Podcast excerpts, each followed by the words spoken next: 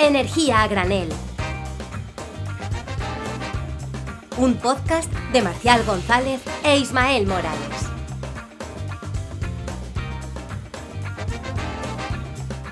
Y buenos días, buenos días, buenos días. ¿Cómo están ustedes? Estamos aquí en otro capítulo de Energía a Granel. Yo soy Marcial González y me acompaña, como siempre, Ismael Morales. ¿Qué tal, Isma? ¿Cómo estás? Está probando la voz de, interlocutor de, la CNN o de la Fox de los 70, ¿no? Algo así. Efectivamente, Ismael. Hoy estamos aquí en un programa especial. Estamos en directo desde Washington, D.C. Son las 9 en punto de la noche y el tiempo está frío. Está frío, va a llover. Eh, no, no, bueno, eh, me granizó. La verdad es que eh, está, está, está cayendo un granizo estos días que no había visto nunca, que es, o sea, es un granizo eh, como muy finito, ¿sabes? Como si fuera, eh, no sé, o sea, es como, como muy, muy, muy finito. Yo estoy acostumbrado a ver piedras de granizo. Mejor que te caiga eso que no pelotas de ping-pong. Hostia, claro, efectivamente. vamos a hacer un poco. claro, claro, no, o sea, yo a, tope. De hecho, te digo, después de vivir aquí seis meses, o sea, prefiero ya, ya prefiero que nieve a que llueva, porque la nieve me la suda. Mm, de la, lluvia, pues, o sea, te moja. Ese es el problema. ¿Allí llueve? Ahora empezará a llover. Ahora empezará a llover. Aquí celebramos eh, el fin del invierno hace, hace unos días y, lloverá. O sea, ahora empezará a llover, que es la parte más, más chunguita de aquí cuando llueve. Pero bueno, por lo menos, pues estamos, estamos bastante bien. O sea, hay, hay bastantes horitas de sol, lo cual está, está bastante guay. Pues oye, vamos a entrar ya un poquito en materia, que nos estamos desviando muchísimo. Y cuéntame, vamos a entrar con tu sección de las noticias malas vienen volando y las buenas cojeando. Entonces, esta eh, cojea, vuela, se desplaza en coche. Cojea, claro, en bicicleta. En bicicleta. Eh, ojo, movilidad sostenible e intermodal. Em, no, esta pues viene cojeando, pero bueno, a la pata coja, y es que eh, Alemania, con su canciller Olaf Scholz, ha anunciado que aportará 2.000 millones de euros adicionales a la acción contra la crisis climática en los países en vías de desarrollo, ¿no? Eh, este, esta suma supera por un tercio el anterior pago que realizó Berlín como parte del compromiso de los países industrializados que ya obtuvieron en la última COP de movilizar un total de 100.000 millones de dólares. Y tú me dirás, ¿esto es necesario? En los países de, en vías de desarrollo la transición energética va igual que en España, ¿no? A la misma velocidad, al mismo ritmo. Y claro, aquí yo os recomiendo que os escuchéis nuestros maravillosos eh, programas de energía nómada, donde vais a ver que le tienes que dar la vuelta al mix energético. Si en España generamos el. hay picos de 80%, 70% de generación renovable, pues allí eso es carbón, y petróleo y gas.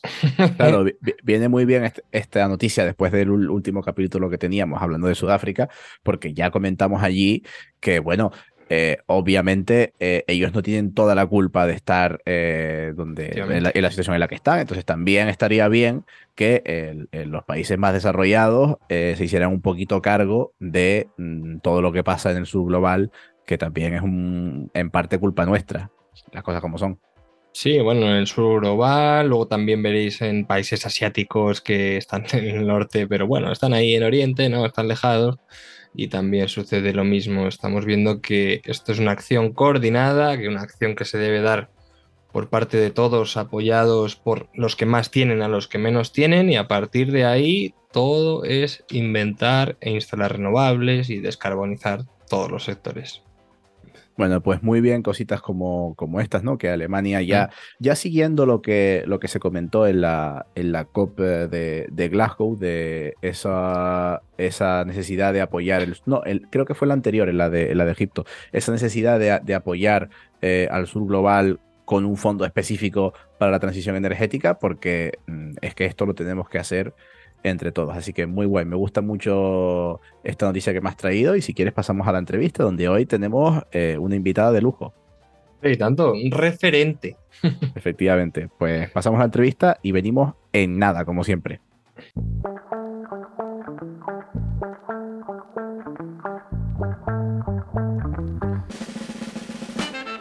Y ya hemos vuelto para hablar hoy, Ismael, ¿de qué? ¿De qué? Del octavo arte, del periodismo. pues que porque es un tema muy interesante y siempre la opinión pública tiene que opinar sobre el periodismo, pero qué mejor que alguien opine sobre este tema, este punto tan interesante como una periodista y una referencia en temas climáticos que hemos traído aquí para todos vosotros. Efectivamente, y hoy traemos eso, a una auténtica referente. Ella es Marta Montojo, es una periodista especializada en cambio climático y medio ambiente. En los últimos siete años ha trabajado ojo, para periódicos como La Vanguardia, El Diario.es, El Confidencial, La Marea y para medios independientes como la revista Ballena Blanca, Climática o El Orden Mundial. También ha sido locutora en Radio Intereconomía y redactora en un programa de televisión española. Además, ha trabajado fuera de España en medios como China Diálogo, Univisión o El Sol de México. Y recientemente ha trabajado en The Outlaw Ocean Project eh, una organización de periodismo de investigación centrada en desvelar las violaciones de los derechos humanos y crímenes medioambientales que ocurren en el mar.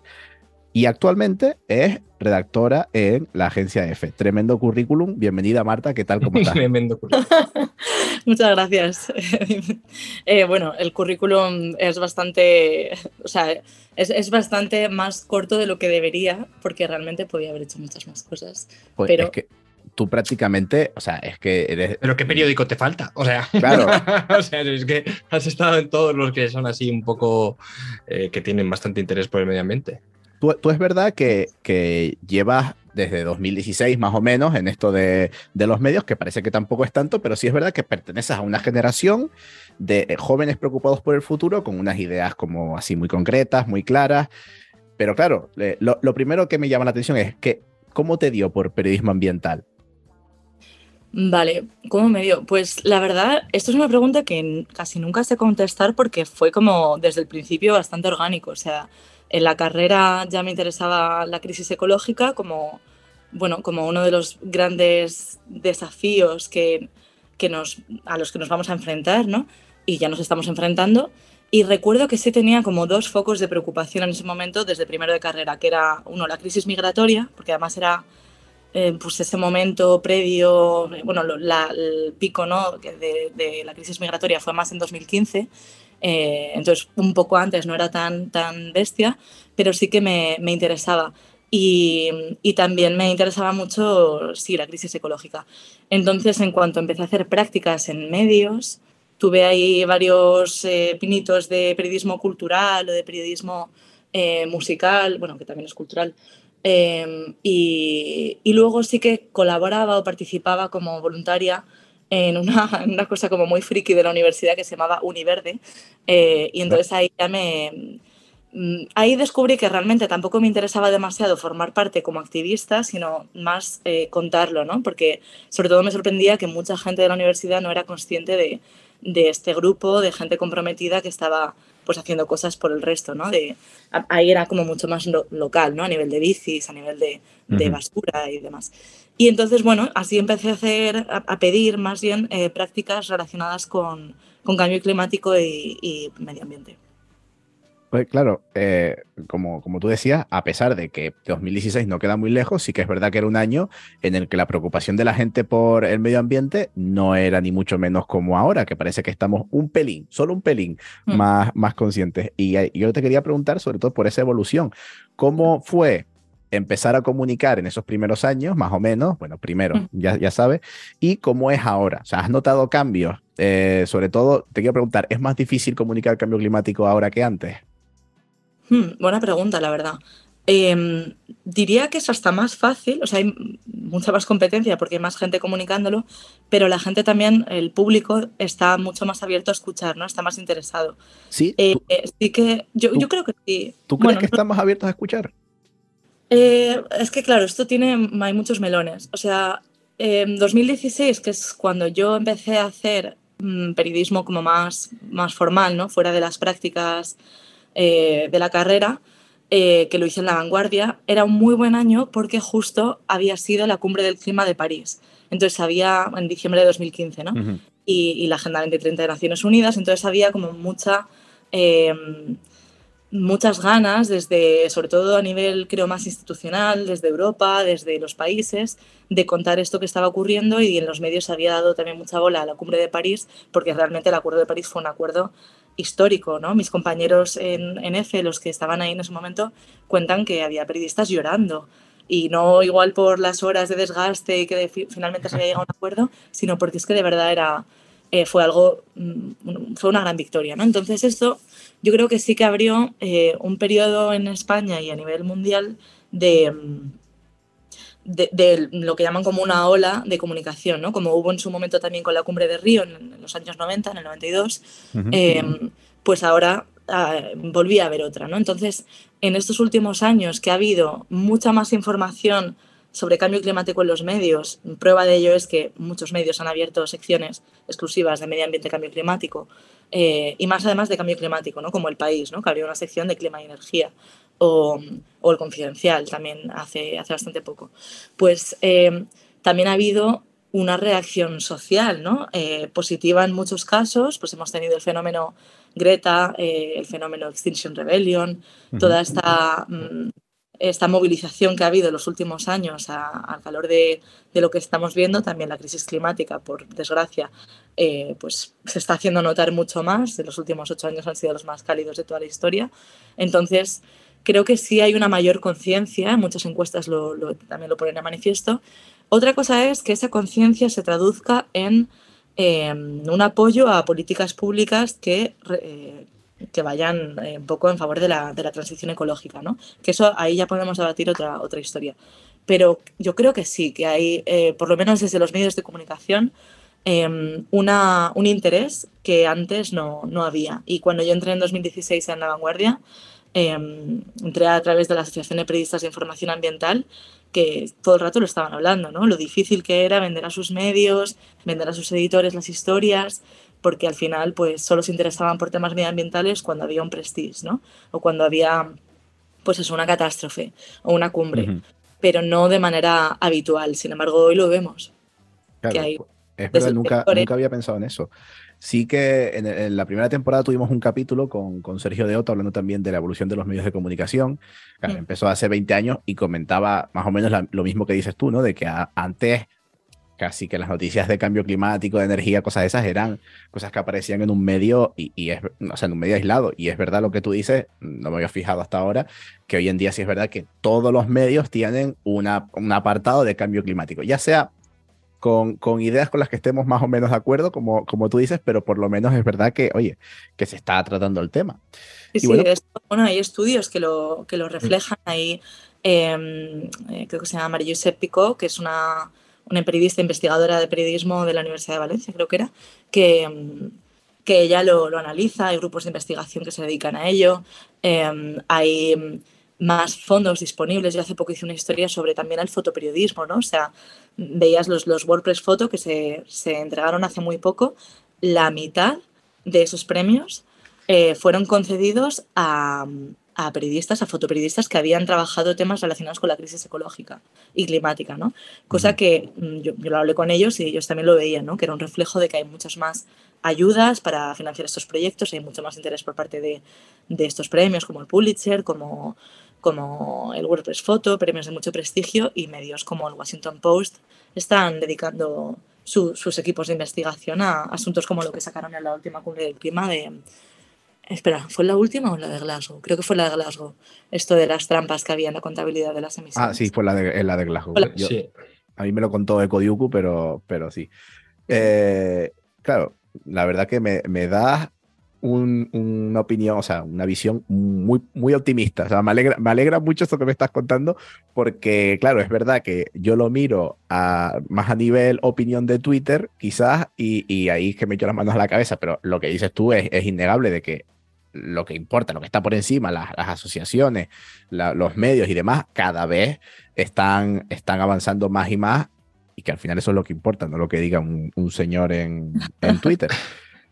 Claro, y, tú no solo has estado todo este tiempo eh, comunicando sobre el cambio climático, sino como, como ya has comentado, hemos comentado, lo has hecho en diferentes medios. Y también, por eso te, te quiero preguntar, o sea, ¿cómo es? Porque tú has estado a la vez en Intereconomía y en el diario.es.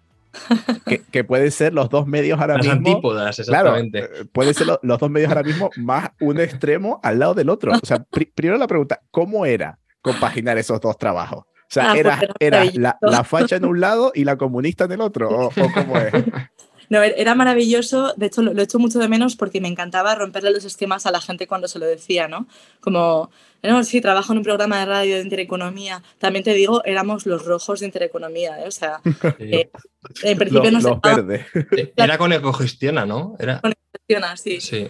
Con Javier Martínez Molina, que eh, nos lo pasábamos súper bien, ¿no? Porque estábamos como una burbuja eh, de, mm, bueno, de una ideología muy de derechas, que eso no es ningún secreto para nadie, y eh, bueno, en los propios estudios de radio pues tienen un toro, la marca de Intereconomía lo tienen así como bien grande, y, y las conversaciones al final de los redactores de alrededor pues van un poco en esa línea, ¿no? Y nosotros llegábamos ahí con nuestras cooperativas de energía renovable y con, con gente que habla en femenino genérico y cosas así, y, y los de Intereconomía nos miraban como, bueno, estos van a querer hacer aquí la, la revolución bolchevique, ¿no? Pero finalmente, fíjate, también yo creo que es un reflejo de cómo ha cambiado el panorama. em, en- hasta en Intereconomía se dieron cuenta de que estos eran los temas que había que impulsar. Para bien o para mal, podemos también hablar de aquí de greenwashing, pero sí que es verdad que ellos veían que había un interés también en sus oyentes, que vienen mucho, muchos del mundo de las empresas y tal, Ujú. entonces esa deriva a- hacia pues, el ESG, ¿no? a, a todo esto de, del, eh, ¿cómo se llama antes? El RSC, ¿no? la responsabilidad social corpora- corporativa, y ahora cada vez más centrada en huella de carbono y en todas estas historias.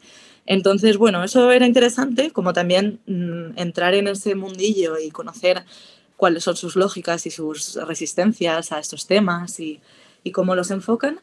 Y por otro lado, en el diario.es tampoco te diría que es justo el contrario, o sea, te diría quizás público, o que, que yo nunca he trabajado en público, ¿no? O con público. Ujú. Eh, o la marea. La marea quizás sí que está eh, más decididamente en el lado contrario. Puede ser, sí. Sí. Y no he recibido presiones ni por un lado ni por el otro, te diré, por suerte. Eh, no sé cómo es para el resto de, mm, de trabajadores de, de ambos medios, pero en mi caso no, no he visto ni, un- ni una sola pega, ni una sola eh, modificación al contenido mm, para inclinarlo hacia un lado o hacia el otro. Y en ese Y- sentido, pues sí que...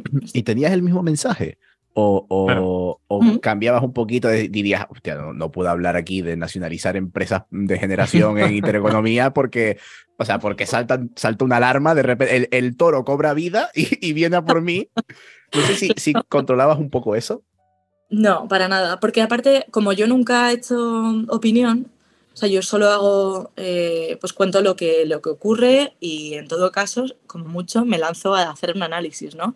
Sí que claro que hay un sesgo y hay una selección de lo que cuentas y lo que te parece más importante, y yo ahí, por ejemplo, en Intereconomía, eh, además llegué ahí con todo mi morro, sin haber trabajado en la radio nunca, más que en la radio universitaria, Ujú. y yo le puse al, al jefe, que no- por suerte tenemos muy, muy buena relación y él eh, es súper humilde y le encanta también aprender de, de otras personas, aunque él evidentemente me, me ha enseñado a mí todo. Eh, y yo, pero yo le decía, Javi, no podemos hablar de solo de esto, no podemos hacer una noticia de que IKEA ha de- descarbonizado, porque no podemos estar haciendo publicidad, ¿no? Entonces yo le decía, ¿por qué no contar noticias económicas que son muy interesantes? A mí la información económica, a pesar de que nunca he trabajado en un diario económico, me parece muy importante, sobre todo cuando se aborda desde el punto de vista social. O sea, yo hay temas con los que me he obsesionado por lo que sea, que dices, bueno, ¿y esto a quién le importa? Como por ejemplo, pues cómo afecta la crisis climática al, al mundo de los seguros, ¿no? Sí. Dices, esto es una chorrada o no es una chorrada, pero es una historia que quizás pueda interesar a, a Expansión o al Cinco Días, ¿no? Pero mm, ¿a qué le importa a un lector normal, ¿no?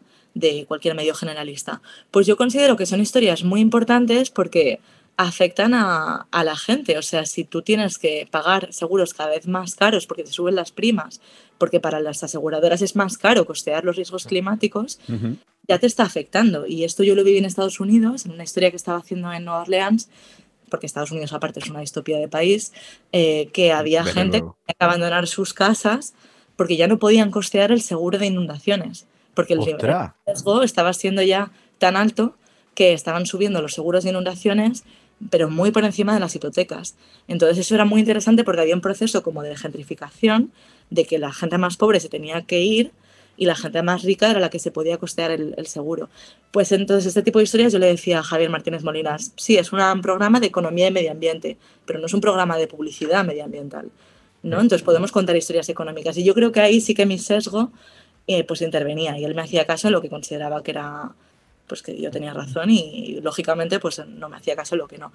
Y en la marea, como tampoco he trabajado de manera tan estrecha con ellos, porque simplemente colaboraba con algunas informaciones, tampoco tenía que, decir nada, ¿no? Y ni, ellos me dijeron nunca esto es demasiado conservador, porque... bueno, desde mi experiencia yo también te quiero decir que es así. o sea, nadie me ha puesto ninguna traba de decir, oye, eh, no digas esto, o cambia el relato, o utiliza otra palabra que no sea tan agresiva, porque al fin y al cabo, como tú dices, la sostenibilidad es atractiva económicamente en muchos puntos, o sea, la mm. tecnología es atractiva, todo lo que se tiene que hacer y, bueno, y es que ningún medio te va a prohibir que no, que no des eh, tu opinión, bueno, tu opinión, no, expongas este tema porque al fin y al cabo atrae a todo el mundo, sea un sector, sea otro, sea de una clase social más, eh, más con mayor renta o no, ¿no? Entonces, bueno, en ese caso mm.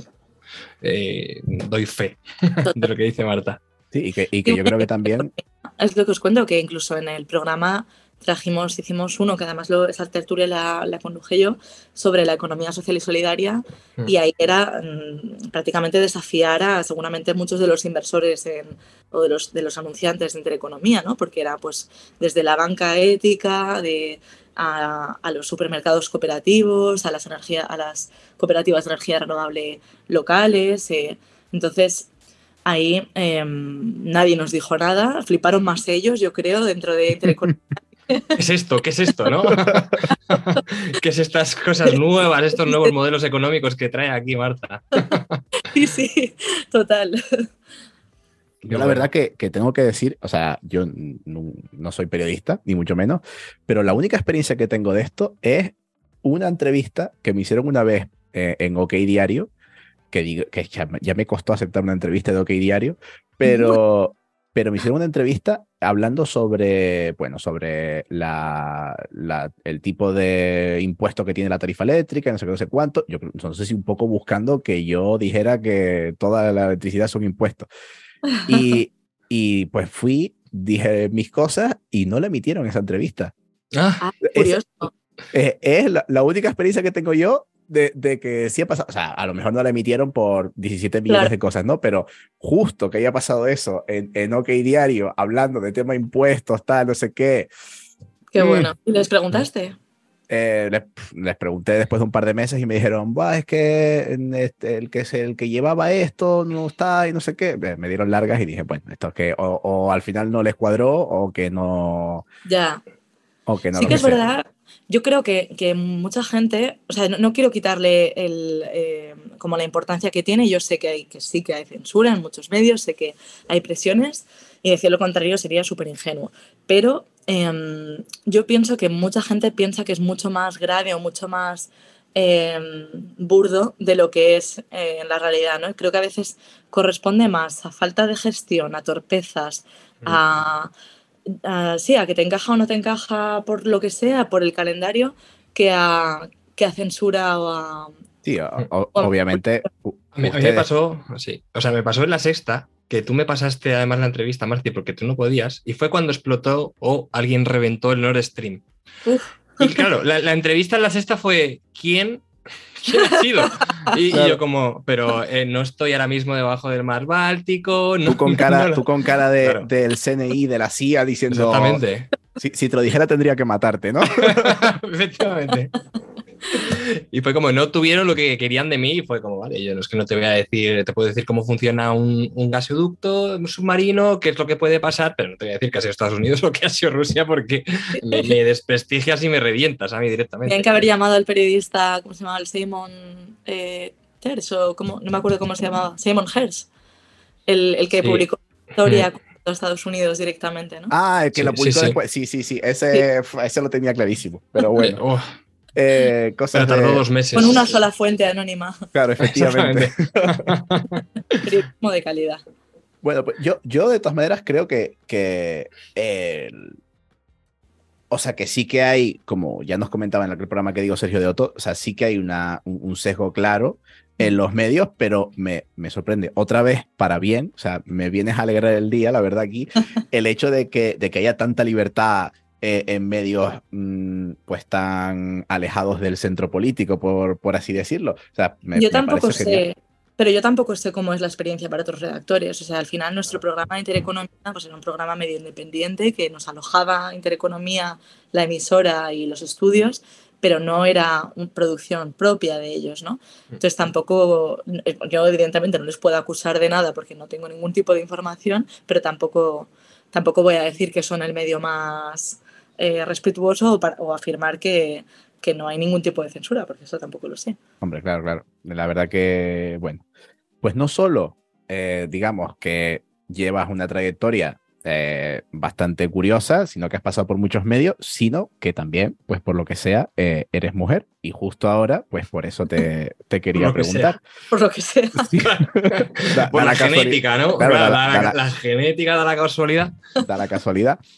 Eh, en un mundo además que eh, ya hemos hablado muchas veces en este programa, que a mí me sigue dando la impresión de que parece que eh, lo, está lleno de, de hombres. Quizás tengo el optimismo de que, de que está cambiando poquito a poquito, pero no mm, de la forma en la que a mí me gustaría. Eh, tú concretamente, por este 8 de mayo, escribiste un artículo titulado El papel fundamental de las mujeres en la transición ecológica con empatía. Un artículo súper bueno, recomiendo su lectura. Y te pregunto a ti primero, o sea, ¿crees que ha evolucionado favorablemente el papel de la mujer en todo lo que es la divulgación climática, la participación en, en políticas, etcétera, etcétera? Hmm. Eh, bueno, muchas gracias por lo del artículo. Eh, no sabría decir. Mi impresión es que sí, que sí que ha evolucionado para bien.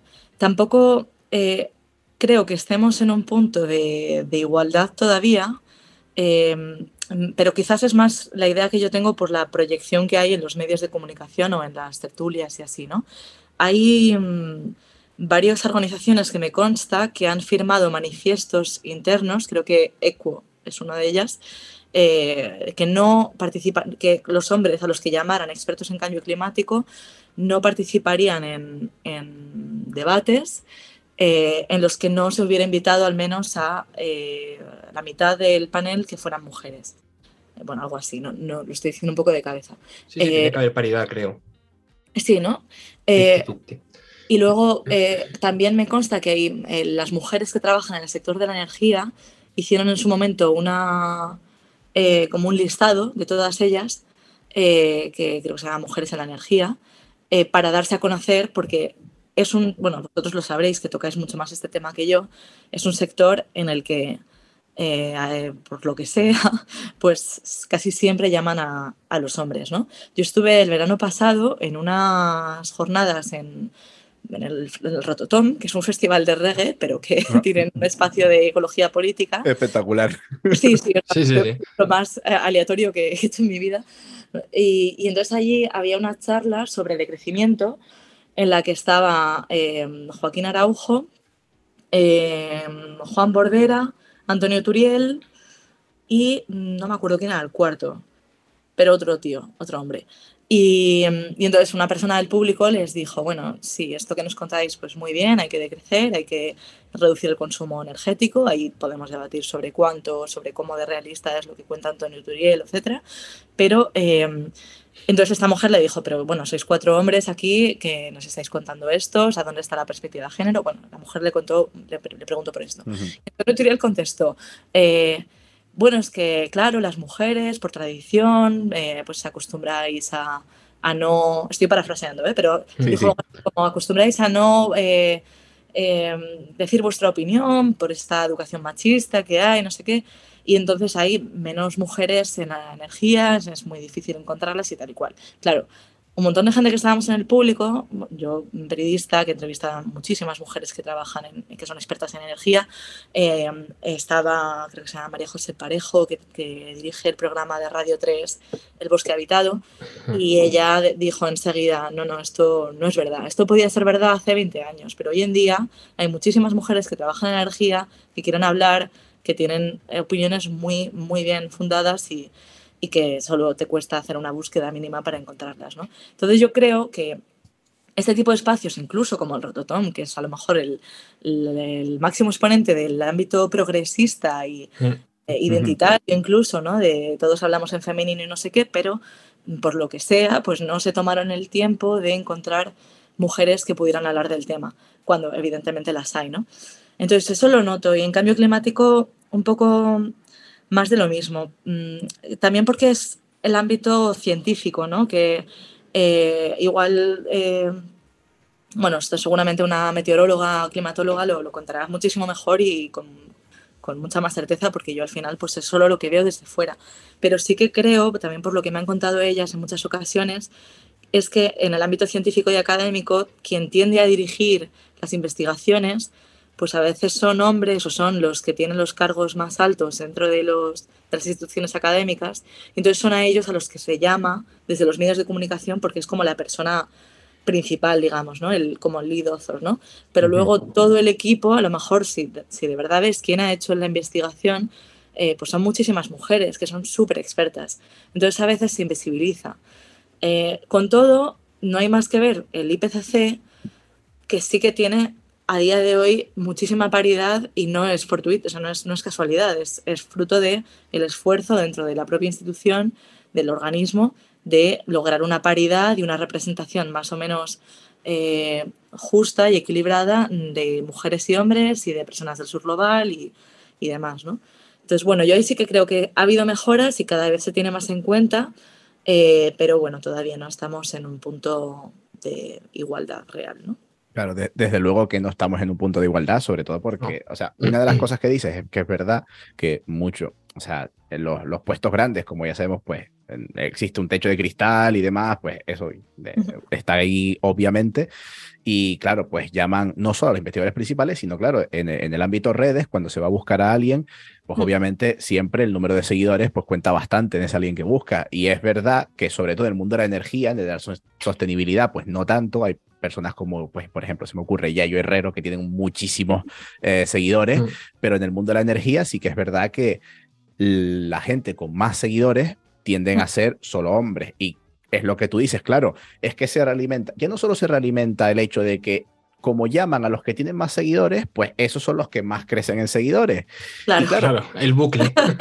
y ya es un tema de referentes, ¿no? Porque obviamente eh, las mujeres necesitan bueno, necesitan siempre ayuda a que las niñas decidan ser pues ingenieras eléctricas si tienen algún, algún referente. Pues si solo retroalimentamos a los hombres y no incluimos mujeres ahí, pues obviamente también vamos a tener desde abajo una falta de mujeres con la falta de, estos referentes. O sea que claro que hay que tomar acciones que mm. rompan eh, esta tendencia, esta tendencia clara o esta, o esta tónica, que ya te digo, pues es verdad que en el mundo de la sostenibilidad yo tengo una visión más optimista, pero en el mundo de la energía es que sigue siendo es que sigue siendo un pozo, sobre todo en, en, redes sociales, la verdad. O sea, yo voy a contar experiencia personal. O sea, yo, yo tengo una, una, jefa y claro, ella es ingeniera eléctrica eh, tiene ya una experiencia, un bagaje de años, y solo la llaman a ella muchas veces porque no hay nadie que tenga un nivel de directora como tal en el mundo de la energía.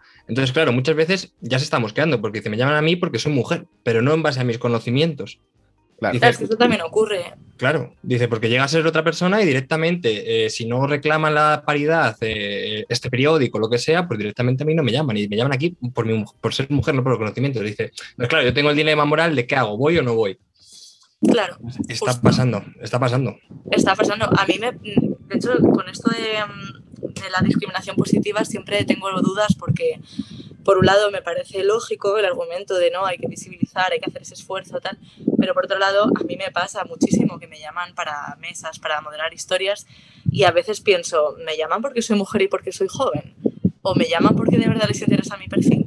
Entonces mm, te genera ahí como mucha inseguridad, ¿no? De, Y al final dices, bueno, pues diré que sí, voy, pero, pero, no, pero no sé si, si es eso, ¿no? Si, si soy yo. Sí, sí, efectivamente. es, una, barbaridad. Y lo que comentas del, mundo académico, al fin y al cabo, pues, oye, eh, las plazas de catedrático o titularidad de, una universidad se dan pues, de Pascuas a Ramos cada cuatro o cinco años, y los que tienen los puestos más altos se dieron hace 20, 30 años, donde el machismo era incluso más que lo que hay ahora. Entonces, claro, acceder a esas ramas tan altas de la investigación o de esos puestos, pues tienen que pasar prácticamente generaciones en, muchos casos. Y eso es, interesante, que bueno, aquí estamos para trabajar y estamos para cambiar todo esto.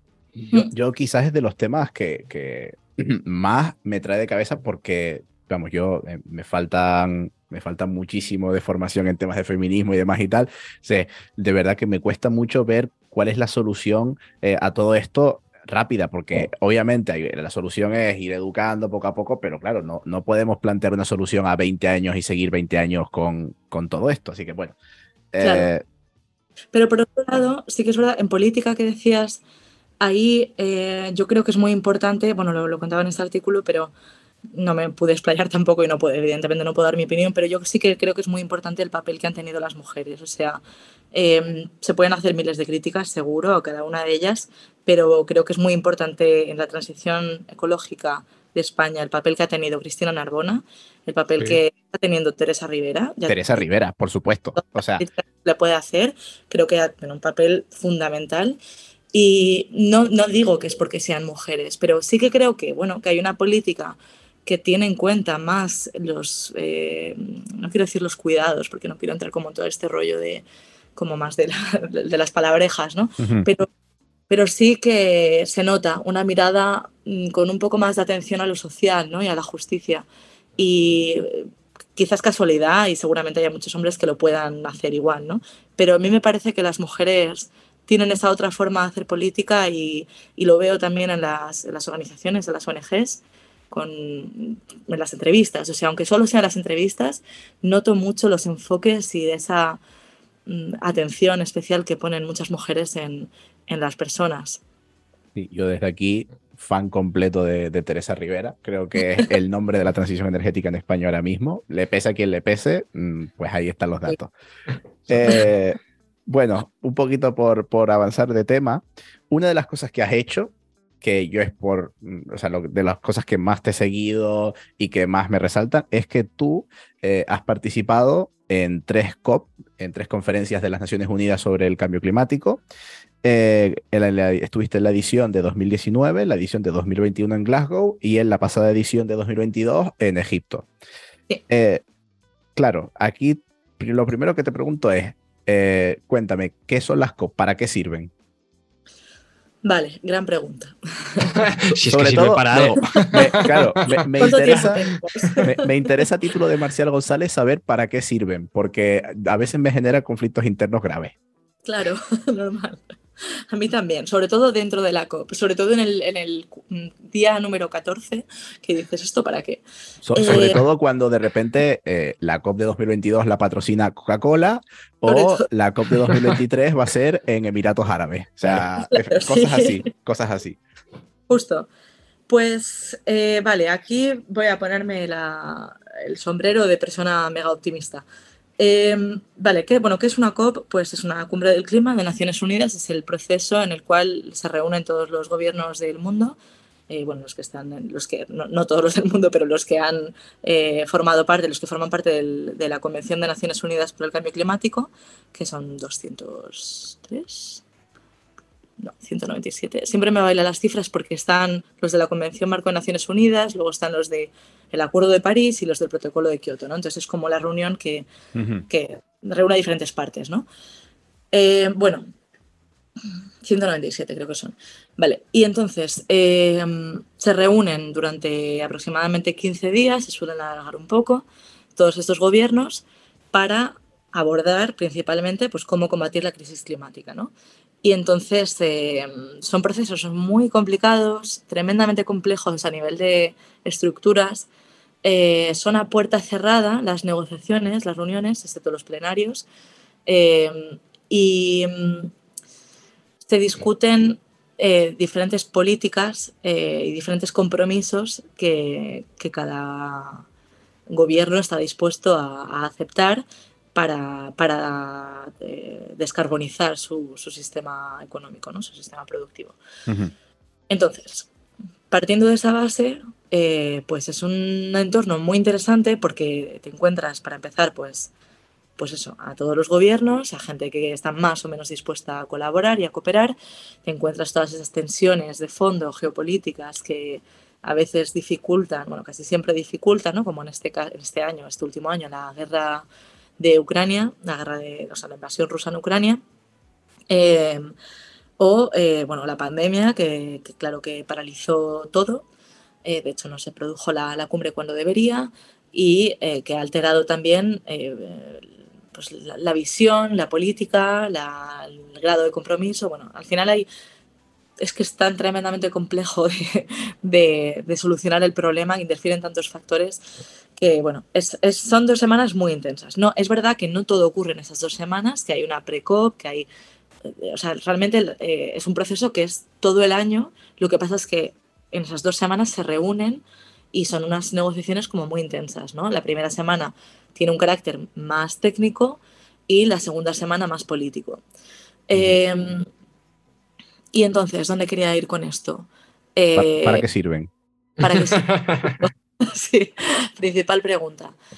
Bueno, pues sirven para ir avanzando en, en esos compromisos. En 2015, como decía, pues se, se firmó el Acuerdo de París eh, por el cual los países, los países se comprometieron por lo menos a, a, fijar un umbral de seguridad que no se debería superar, que es el 1.5, el 1,5 eh, grados centígrados desde los niveles preindustriales. Esto es el calentamiento que la Tierra puede soportar eh, para que no se vaya todo de madre, ¿no? Es 1.5 o 2 grados, como mucho.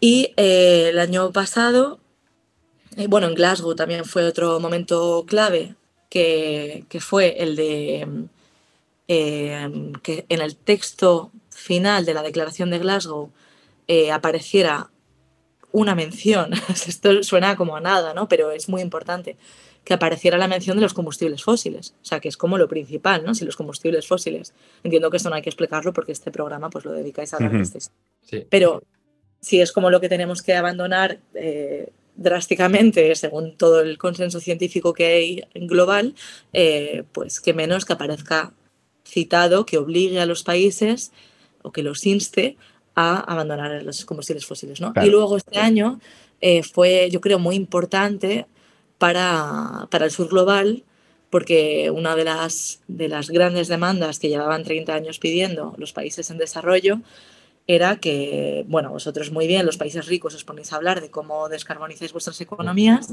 pero nosotros, Vanuatu o eh, islas del, de, del, Pacífico, que no han contribuido casi nada a la crisis climática, son las más amenazadas por los fenómenos eh, que se derivan de ella, ¿no? Entonces, lo que, pedía, lo que pedían era un, un fondo de pérdidas y daños que eh, les ayudara a resistir a esos, esos impactos, ¿no? que, digamos, pagara la factura de, de, la crisis climática.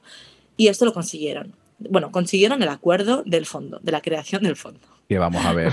Pero sin números, ¿no? Claro, porque a, claro, a, eso, números... a, a, eso, quería yo ir un poco.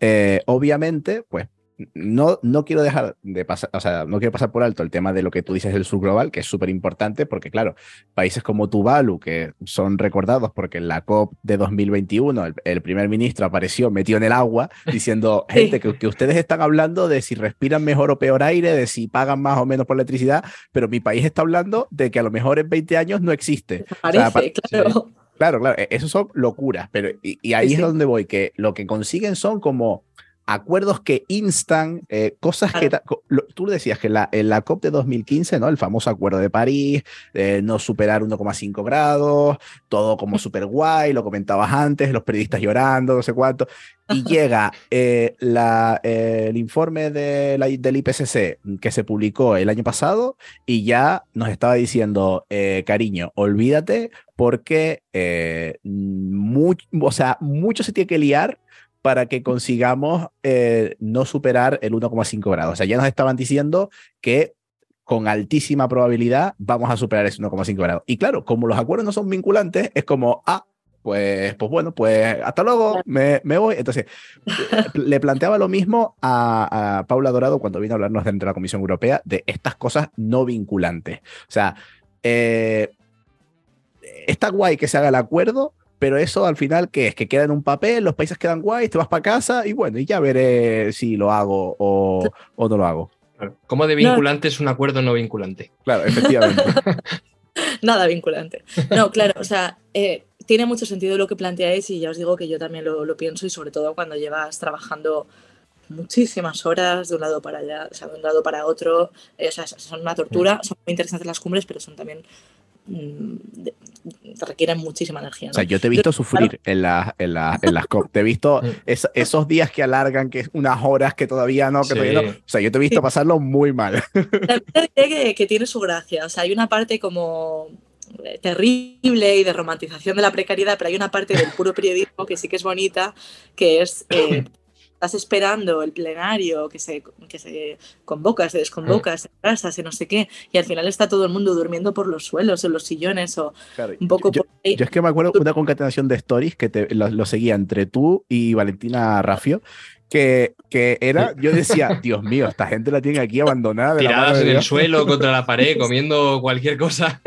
Pero nos lo pasamos muy bien realmente, o sea, es lo que, lo que decía, que al final haces piña, eh, se ve la cooperación, o sea, como esto que dicen que en los momentos de crisis el ser humano es cooperativo, pues lo, lo veo de verdad en las cumbres, ¿no? Cuando estábamos en la última cumbre, pues eso, esperando el, plen, el plenario, eh, Planelles del país, Valentina Racio de, de, de periódico y yo, y nos lo pasamos súper bien. Al final, el día siguiente, que fue cuando fue el plenario, salimos y ya era de día y salíamos como si viniéramos de resaca, ¿no? De una noche de fiesta, porque entre que nos lo habíamos pasado muy bien, pero había sido muy agotador, teníamos un poco como esa sensación.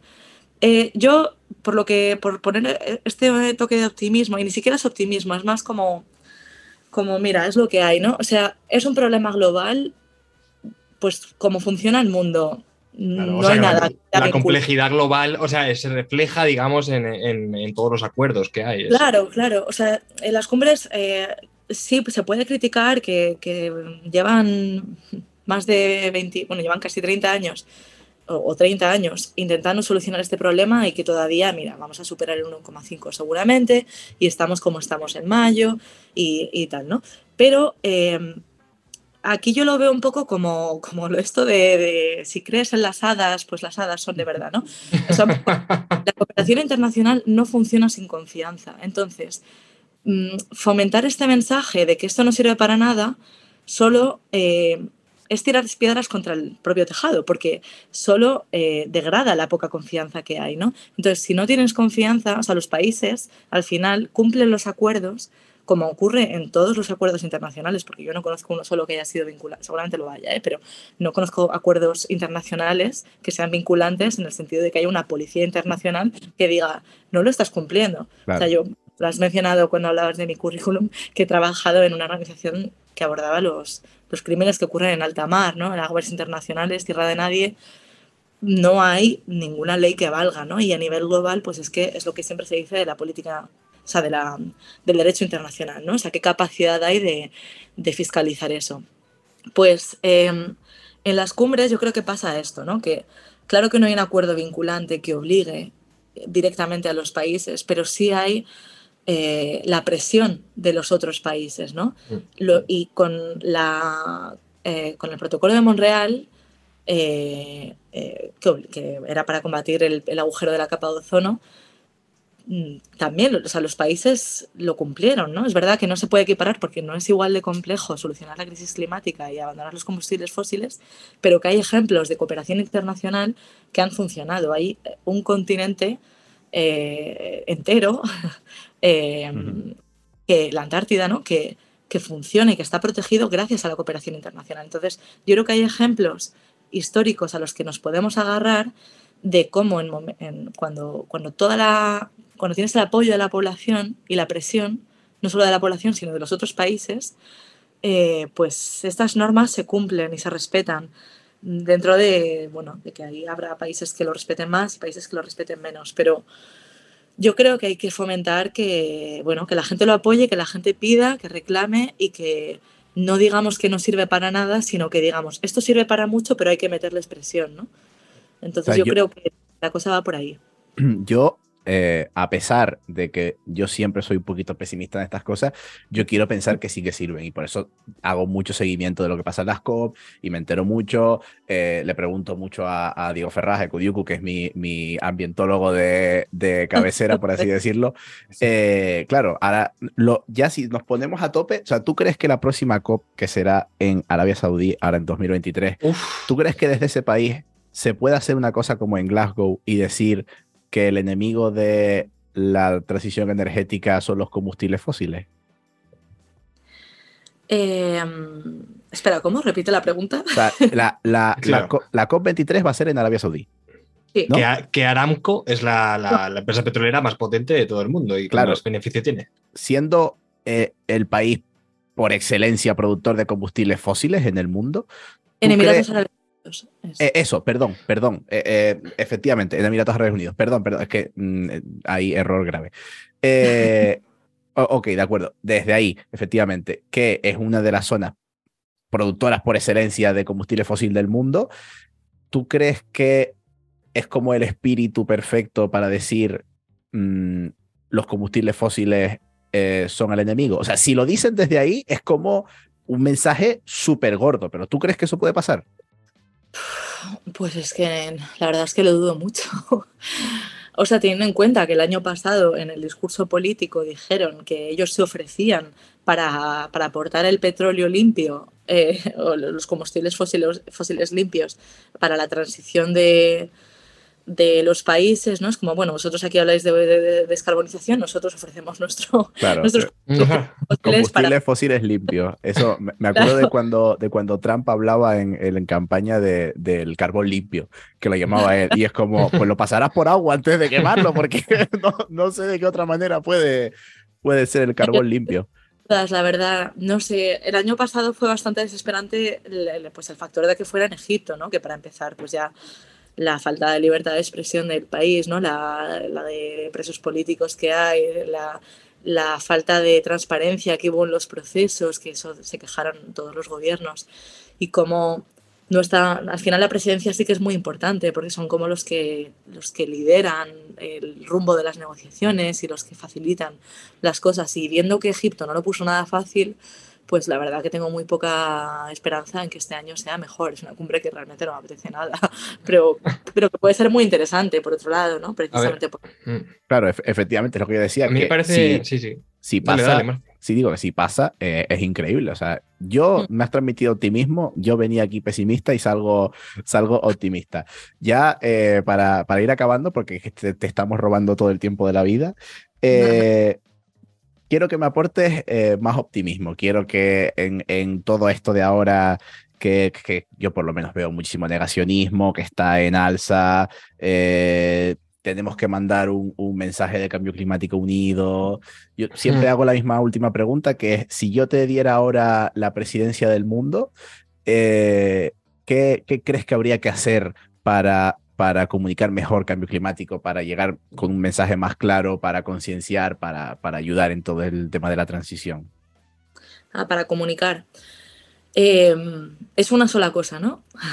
No, lo, Eh. lo que tú quieras. O sea, el micro es tuyo. El- o, o para luchar contra el Ah, cambio climático en general. O sea, Es, el- es el bolsillo de Doraemon. Tienes, un- solo puedes meter a la vez una la mano, a ver qué sacas.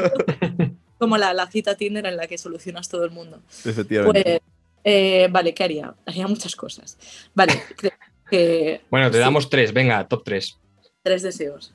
Bueno, claro, para empezar, cambiaría todo el modelo productivo, eh, o sea, todo el modelo de producción y consumo. Eh, abandonaría desde luego el capitalismo salvaje, este depredador y suicida. Eh, tampoco digo que abogaría por un comunismo, ¿eh? pero sí que me cargaría este sistema. Bueno, bueno, ese tema es interesante. Luego un día te invitamos a ver cómo cambiamos el capitalismo salvaje a algo que no sea comunismo y que sea racional. Sí, no sé, haría como un ejercicio de, de creatividad global, ¿no? O sea, de, de vamos a inventar un nuevo sistema que, que esté en línea con los límites del planeta y que además pues, sea saludable para las personas y tal. Seguramente sí. eh, intentaría frenar también como la, la deriva loca de Elon Musk por la tecnología, eh, ¿no? Y por irnos a Marte y tal. Eh, sí, creo que esas dos cosas las haría seguro. Y eh, libraría a la prensa, Muy bien, muy bien. la Simón Bolívar de la prensa, Marta la Libertadora. Eh, sí, creo que haría como eh, algún tipo de, de escudo a toda la, la prensa del mundo, de, de manera que, que pudiéramos regresar a un, a un modelo no dominado por las empresas y por los anunciantes. De hecho, mira, otra cosa que haría sería me cargaría la publicidad, porque como no habría capitalismo, pues no habría, no habría sus pilares, ¿no? No, está- no habría publicidad, ni crédito, ni especulación.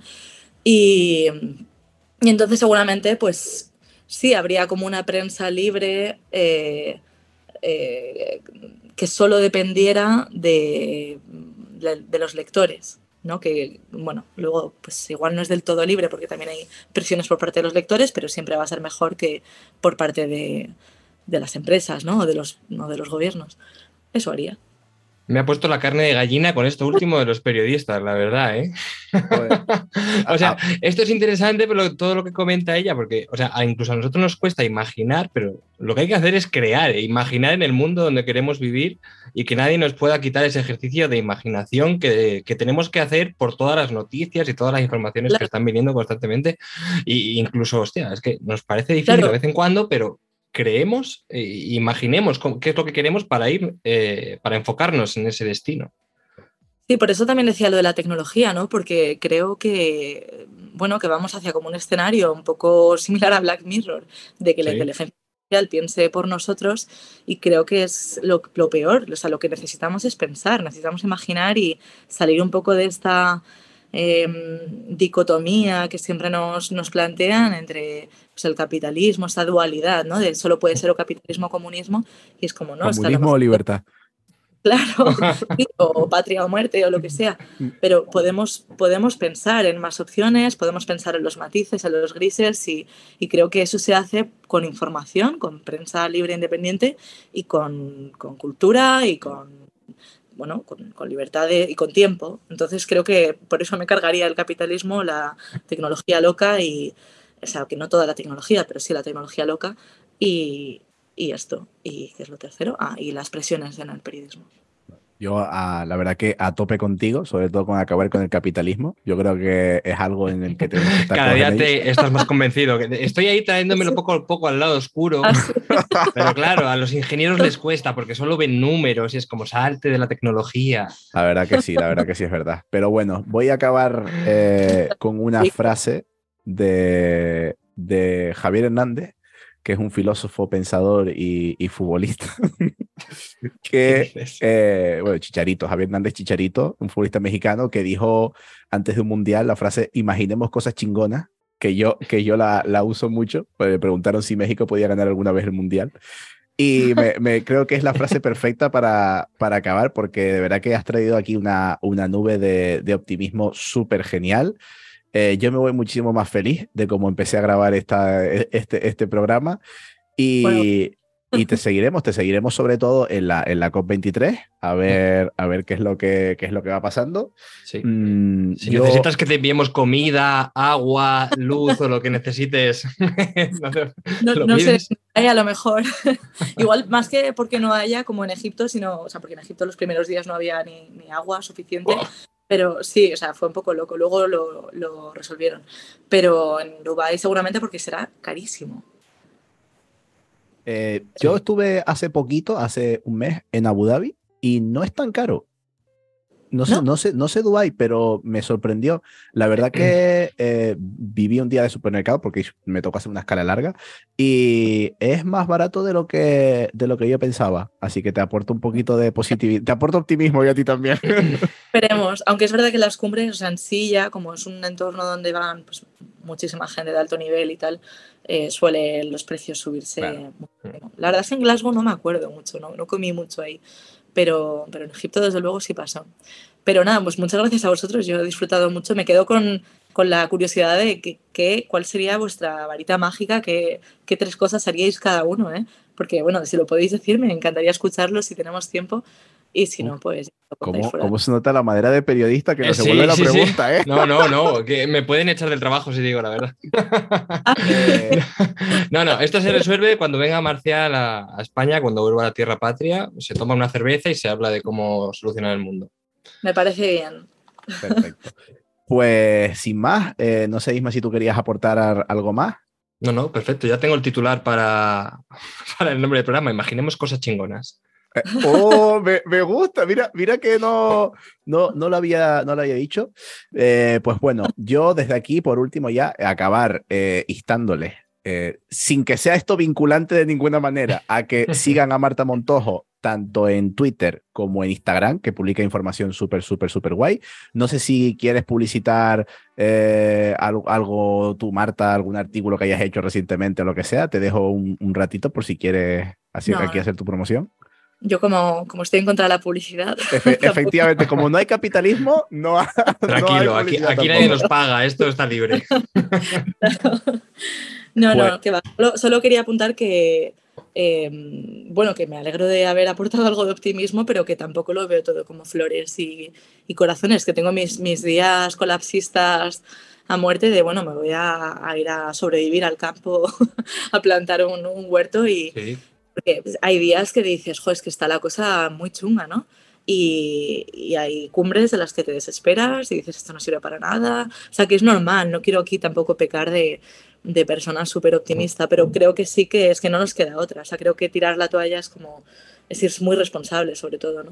Yo lo digo todos los días, que la cosa está muy chunga, ¿eh? Si te, si te, sirve, de, si te sirve de algo, o sea, lo- para mí es el 100% de los días que me levanto, Hay que Abro- repetirlo. Claro. abro Twitter y digo, buf, eh, ya, está, ya está uno hablando de que si nos fumigan, otro diciendo que Oh. si eh, los aerogeneradores te espían cuando estás en tu casa, y yo diciendo, madre mía, es que se me, no, no me da para más, no me da para más la vida. La cosa está chunga, pero ¿cuándo no lo ha estado? O sea, es verdad Claro. que la cosa Sí, sí, sí, no. Más chunga, pero, Sí. pero bueno, hemos sobrevivido cosas terribles también como humanos. Efectivamente. Pues, pues nada, pues hasta aquí el programa de hoy. Eh, recuerden seguir a Marta Montojo y seguir a eh, arroba energía granel eh, en Twitter. Nosotros hemos sido Ismael Morales, arroba Ismora López en Twitter y Marcial González, arroba P barra baja renovable, capitán renovable en, en redes sociales. Gracias a los telespectadores que nos han telespectado este capítulo y nos vemos en próximos capítulos. Que por cierto, el próximo capítulo de Energía Granel, avisarles ya que tenemos un súper sorpresón en nuestra sección de Energía Nómada. Ahí lo voy a dejar. Hasta luego, hasta la semana que viene. Adiós. Chao, gracias.